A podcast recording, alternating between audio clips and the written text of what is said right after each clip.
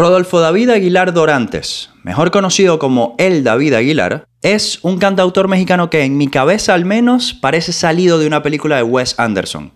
Siendo que tanto él como su música manejan ese look muy vintage, de colores muy pasteles que te generan curiosidad sin demasiadas pretensiones y te mantiene atrapado por la premisa en su letra y la peculiar manera que tiene para transmitirla. Desde una canción desordenada hasta una que debes compartir para evitar la maldición que acarrea. Pero al igual que sus canciones, David es una persona que ha vivido mucho y ha pasado por muchísimas etapas, y que al hablar de ellas, se toma su tiempo para utilizar la palabra adecuada, generando una charla muy amena y divertida que ahora quiero compartirte. Mi nombre es Carlos Javier González, esto es A quien corresponda, y comienza ya.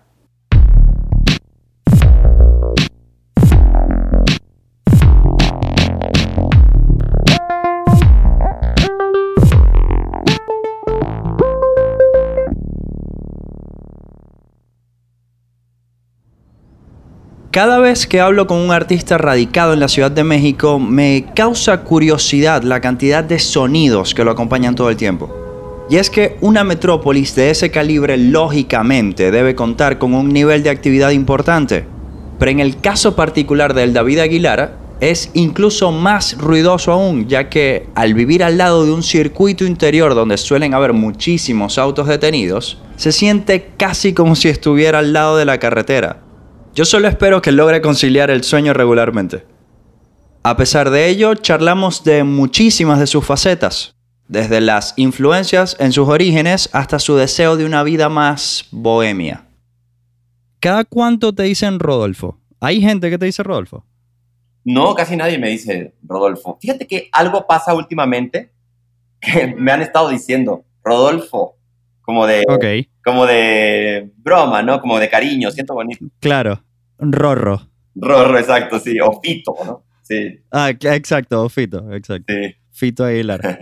Bueno, capaz en alguna me animo a decirte Rodolfo, pero siento que hay que tener como cierta confianza para, para decirte algo así. Es como, es como decirle Rodolfo a Fito Páez, justamente. Es como, ¿por qué me dices así? Sí, sí, sí. No, pero yo no, no tengo problema con eso, siento bien. Ok, ok. Me gustaría preguntarte, porque sé que tú eres una persona cuya carrera musical se ha basado en muchísimos géneros, pero hay algo que está muy presente en ti y es como tu intención de representar al norte mexicano. Sí. ¿Cómo es tu relación con Culiacán, con tu ciudad? Mm, no hay mucha. Yo nací ahí. Ok. Solamente eso. Mm, hace 20 años no vivo ahí. Ok creo que se ha quedado en mí en las influencias. O sea, hay, hay, un estilo de, músico, de música que se llama regional mexicano, que está muy pronunciado y existe mucho en Sinaloa. Es el estado del cual Culiacán es la Culiacán capital. es la capital, exacto. Y digamos que tengo eso de Culiacán en mí, la música, Entiendo. la música. Seguro tengo algo en el cantado, en el acento, ¿no? Sí. ¿Tú te fuiste en, en, los 90? ¿Te fuiste a vivir a...? Me vine 2001, ahí está, ok. Bueno, y si hay otra cosa de la que sueles hablar mucho es de tu padre, eh, que también era músico, por lo que entiendo. Sí. En, ¿En algún momento tomaste algo de lo que él hace o hacía y lo trasladaste a tu música? Sí, estoy seguro de eso y nunca me lo habían preguntado y lo he pensado. Hay melodías de mis canciones que provienen de melodías de canciones de él. Ok. No diría que un plagio, sino que como claro. cuando uno descubre que utilizó un arpegio que hizo sí. Páez o, sí, sí. o Sil. Rodríguez. Y te das cuenta después, ¿no? Obviamente. Y, Claro, sí. Es como no sé de dónde viene, pero, pero me gusta esta, esta melodía. y, y yo me he cachado alguna vez haciendo algo así de algún bolero de mi papá. Mi papá pone canciones tipo bolero, baladas. ¿Y él alguna vez te dijo algo? Tipo, epa, te escuché por aquí No, haciendo... no, no. Pero digo alguna vez de una de José Alfredo Jiménez, no de una suya. Ok, Sí. ok. Todos Bueno, bien, por lo menos. Exacto. Bueno, ¿cómo es eso que te adentraste en la poesía para sentirte como un adulto? Eso es porque yo veía a los poetas como personajes serios. Quizás porque cuando vi El lado oscuro del corazón, por cierto, película Ok. argentina, Sí. Desde ese momento yo me quedé flechado por la poesía y siempre la identifiqué como con alguien que se vestía con un traje, Ok. con corbata, con una camisa, como alguien de otra época. Medio sociedad de los poetas muertos. También por esa película, exactamente. Esta Claro. cosa de, de tener camisa, no una playera, como decimos acá. Claro, una persona seria y responsable. seria y responsable, alguien adulto, alguien que, que se ha alejado de alguna manera de cosas que son más infantiles, lo voy a decir así de manera Claro. pronta, que no, creo que no hace justicia como lo estoy describiendo, porque no lo había Sí, pensado sí, en ent- este tiempo. Yo creo que siempre hay, cuando uno es chico, bueno, a mí me pasaba, ¿no? Mucho, quizás es el espíritu de ahí, de la formación, que yo quería, desde que me fleché por la poesía, eso, quería ya ser alguien que, que viviera en el mundo, romantiqueaba mucho en mi, con mi futuro, con la vida, Claro. con, con eh, vivir quizás en una ciudad y que me rompieran el corazón muchas veces y vivir, vivir, vivir, vivir, vivir como un glotón de la vida. Y me, pare- Claro. me parecía que el poeta cumplía esa posibilidad.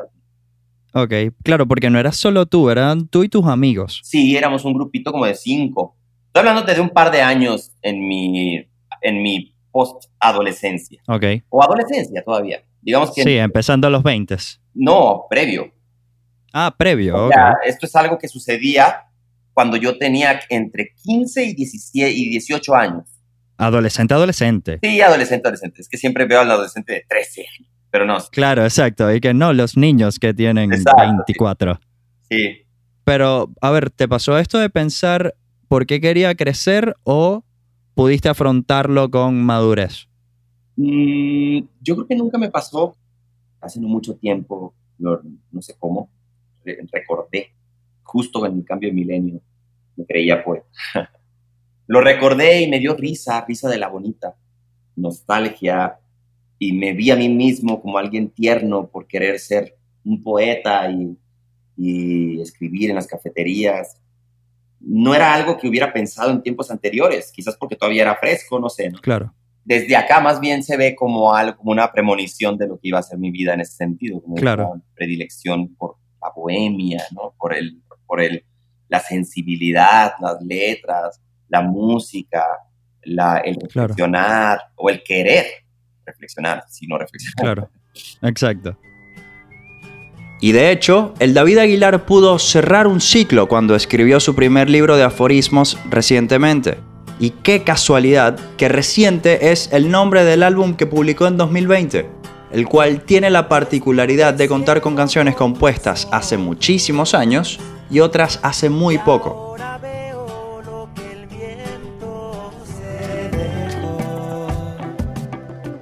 Sirviendo como contraste para la evolución del cantante.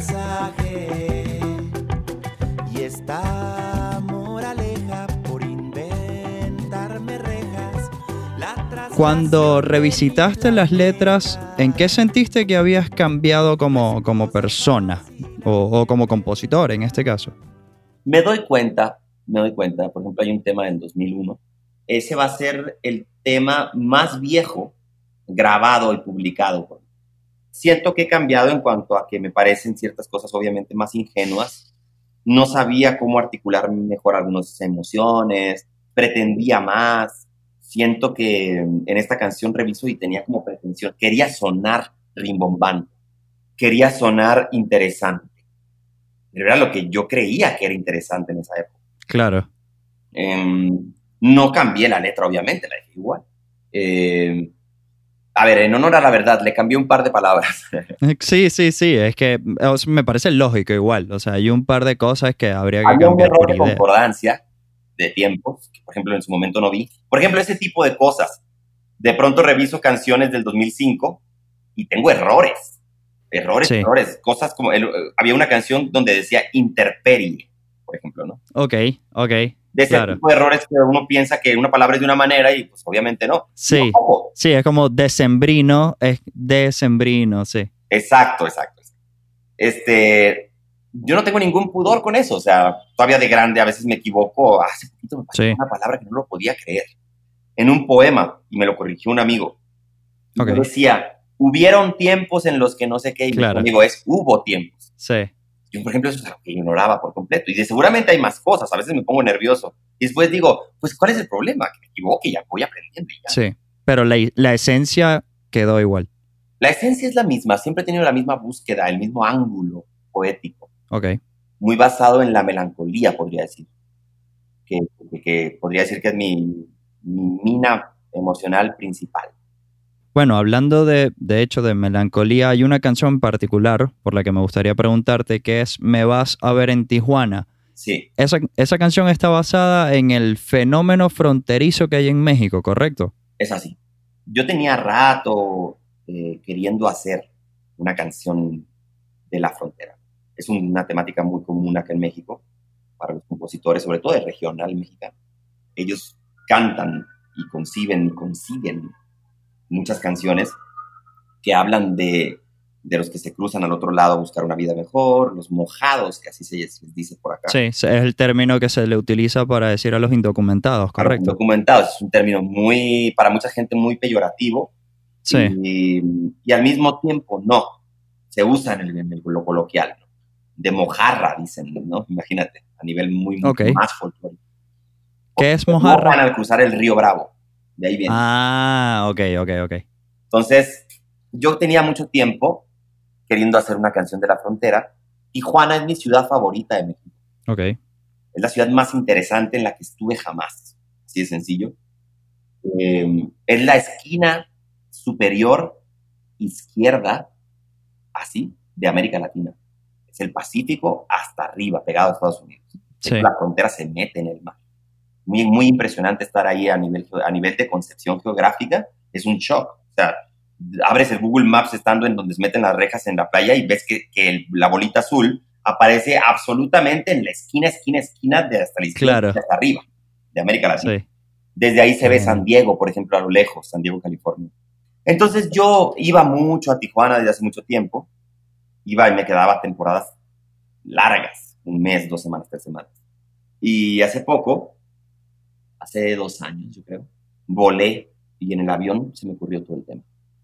Me parece curioso lo explícita que se va volviendo la letra con el correr de las estrofas. Sí. Es Sí, como vas hablando, al principio vas hablando de una persona que recorre de norte a sur eh, y después es que se va poniendo... eh, De sur a norte. de sur a norte, perdón. Ahí está, de sur a norte y después se va poniendo explícita de... eh, no recuerdo la frase exactamente, pero es algo así como qué duras son las... Las aduanas. eh, las aduanas, exacto. Cuando escuché esa frase fue como, epa, por aquí va la cosa en, en serio. Sí, sí, esa canción la hice con mucho dolor y mucha, mucho sentimiento. Está compuesta como si la cantara un migrante. Me vas a ver llegar, Tijuana. Me vas a ver saltar, Tijuana. Y termina, me vas a ver triunfar, Tijuana. ¿no? Tijuana es el personaje con el que dialoga. Y al final dice, serás de mi mar de ciudades la más amada. Como gracias por Ok. ser una plataforma para poder cruzar. Me vas a ver llegar, Tijuana. Iré por tus calles oyendo corazonadas.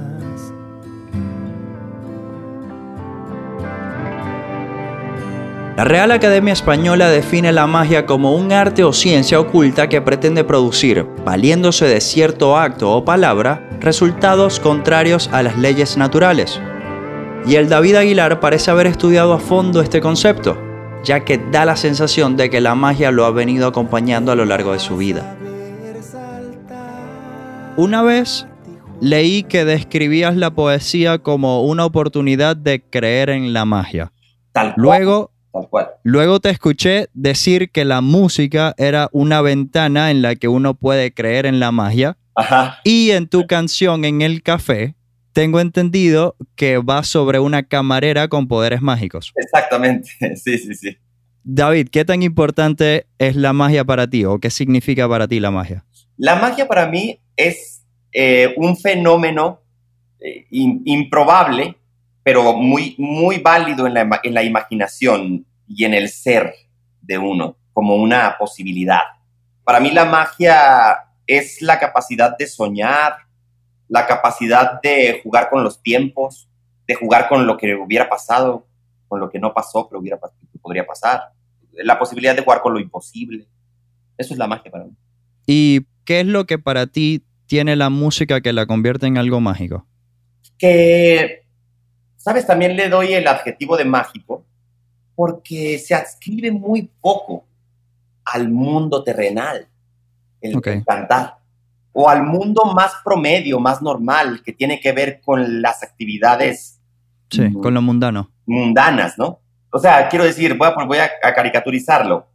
Lo, es increíble lo lejos que está el acto de emitir un canto con palabras, o sea, hablar pero con un sonido que se ascribe a una regla.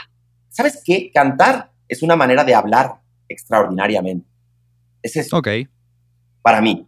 Cuando uno canta, hablas de alguna manera sí. hablas, estás hablando, pero es extra cotidiana, tu, es, es extraordinaria, extra Forma de hablar. forma de hablar. Entonces es un permiso y es una licencia que como adultos y como personas nos estamos dando. Estás haciendo Sí, algo que, otro es- plano. que tiene tintes de caricatura, de un cuento de hadas, que es Exacto. ah, cantas. Entonces, alguien que canta es alguien que compró esa licencia de poder ser alguien que se sale de las, de las convenciones que se requieren para poder sobrevivir incluso. Es casi un lujo. O sea, tiene muchas maneras de verse, ¿no? Sí, es cierto. Eh, David, me gustaría preguntarte por tu relación con uno de mis coterráneos, el señor Ulises Hayes. Sí. ¿Cómo comenzó la relación con ustedes? Que creo que ya tiene varios años, si no me equivoco. Sí, 2015. Él vino, vino a dar unas charlas, o ya vivía.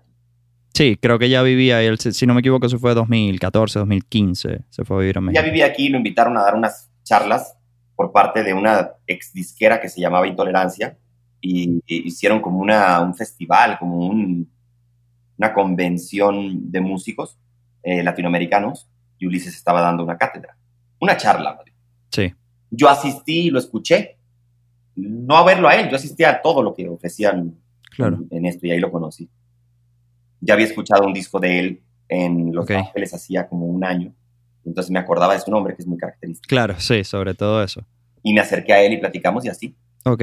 Em, con, con el tiempo que, que ya tienen de conocerse, ¿te enseñó en algún momento la particular forma de hablar que tenemos en la ciudad de la que viene, que sería Maracaibo en Venezuela? Sí, claro, claro, claro. De hecho, yo, yo soy el responsable, gracias a conocer a Ulises y convivir con él, de que por primera vez en una canción esté grabada la palabra vergación. Ah. Pero, ¿cómo, ¿cómo fue? Estoy seguro de que él estaba medio negado a, a hacer eso. No, yo no le avisé, no le dije nada. Ok, De hecho, viene en mi disco reciente, en la canción ok, Click de los Instantes. ok. al final, lo que pasa es que viene bajito, en un hay, hay como un, en clic de los instantes está el que canta, ah, yo mismo hice obviamente la voz, pero digo, hay una Claro. segunda voz, un segundo track que, es un, que son como comments Ok, de un tipo que soy yo mismo, que nomás hace, oh, qué bonito, y no sé qué, hace comentarios mientras canto. sí. Y al final digo, vergación, en una parte de un verso.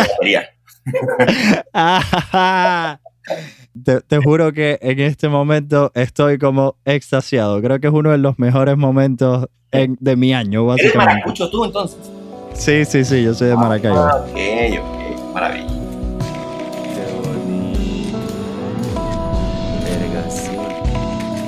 Si hay algo que debo agradecerle a la migración venezolana es este instante, sin duda. Sin embargo, ese no fue el único momento hermoso que me regaló esta entrevista, ya que no podía dejar pasar la oportunidad para preguntarle al cantante sobre Echo, mi canción favorita de todo su proyecto. Y su respuesta terminó generándome un instante que atesoraré durante muchísimo tiempo.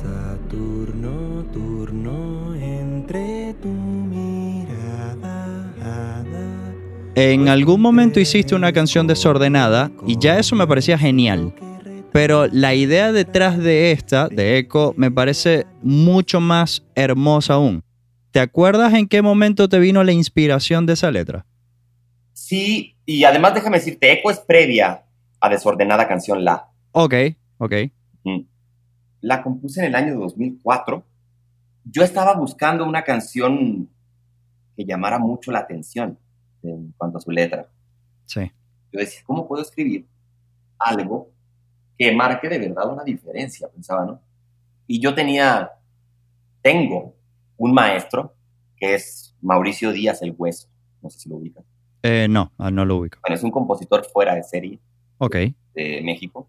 Y él tiene una canción que se llama Amor. Su letra dice, Amor haré la noche curva, amor iré soñando tu cintura, amor tajado de los pies a la cordura, amor de duras heladas eh, eh, por tu desprecio en mi cuello, amor irán mis manos ciegas. O sea, todas las frases tienen dos lecturas Claro. eh, con la palabra amor. Entonces yo escuché eso y dije, órale, él como que juega de otra manera, ¿no? Con las palabras. A su vez, yo tengo entendido que él fue muy tocado, o al menos de ese lado, por escritores mexicanos que tienen esa tradición. Entonces, yo tenía esas referencias. También siempre me gustaron los juegos de palabras en cualquier sentido, en cualquier, de cualquier región. Entonces yo decía, por ahí va a ir lo mío, tengo que buscar algo así, algo muy pensado, ¿no? Que con la música se emocionalice. Y Claro. eso fue con un proyecto así. Yo estuve muchos años enamorado y fue mi pareja, una chica que se llamaba, se llama Dalia. Eh, es la relación más importante que he tenido en mi vida. Eh, Ok. Es mi, ex- mi ex esposa, además. Ok. Y yo le quería hacer la canción a ella. Y yo decía, ¿cómo puedo jugar con el, la- nombre Dalia? Dalia, Dalia. Y un día vi su nombre en la palabra sandalia. No sé si allá también digan sandalia a los gua- sí, sí. sí, es lo mismo. Sí, ¿no? sí, sí. Estas zapatillas sí. como para la playa. así. Aquí, aquí particularmente en Argentina le dirían ojotas, pero sí, sí, sí. Dice dicen sandalia guau. se entiende. Sí. Ok. Bueno, no encontré su nombre dentro de ningún lugar más que dentro de la palabra sandalia. Entonces cuando dije, qué loco, podría decir sandalia, Dalia, ¿no? Estaba buscando un verso así, pero no me gustaba la palabra sandalia para, para esa posición en la canción. Claro. Pero ahí nació la idea. Es más, ¿sabes qué? Qué hermoso es esto, e- este momento que te estoy contando esto, porque la verdad no lo había dicho nunca. Ok. No sé por qué. No tengo idea. Siempre decía que, que, que había visto una mariposa en, en el Cervantino, en Guanajuato, porque probablemente pasó también algo así, ya que tenía la idea esta de la palabra sandalia, ¿no? Sí. Una mariposa posa sobre tu cabello bello. Pero como ya traía el inception de lo de la reflexión con la palabra sandalia, fue que cuando vi la mariposa, dije, mariposa, posa, cabello bello, y ahí fue, se dejó venir la idea. Claro. Eh, pero nunca había dicho, contado esta anécdota de Dalia. Y es justo decirlo, qué bonito. Claro. Eh, o sea, es lo que verdaderamente potenció la canción. Mientras yo a Cupido pido que entre mis compases pases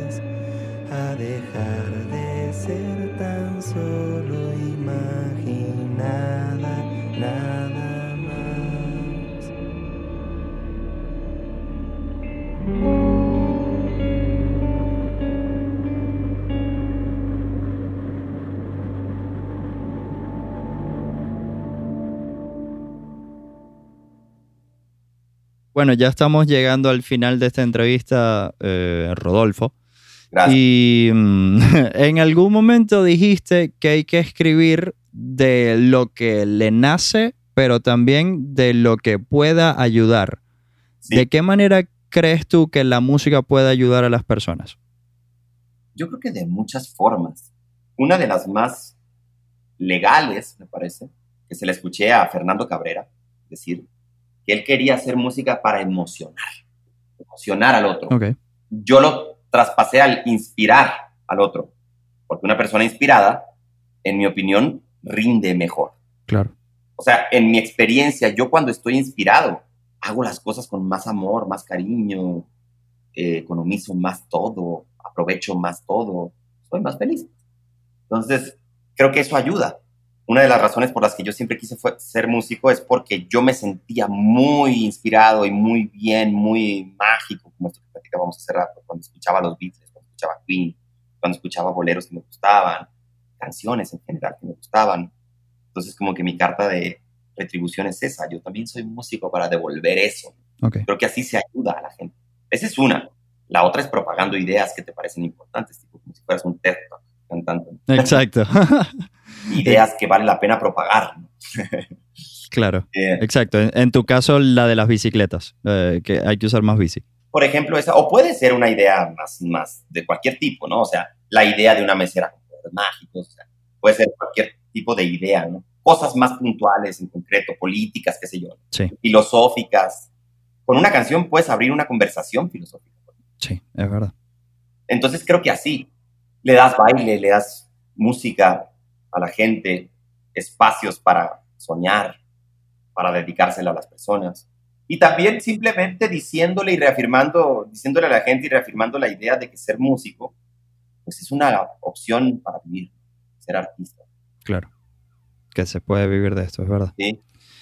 Eh, y ya por último, ¿de dónde nace este deseo tan vehemente a este punto de silbar en todas tus canciones? Eso sí no te sé responder por qué, nunca lo he sabido responder. Silbo desde que me acuerdo.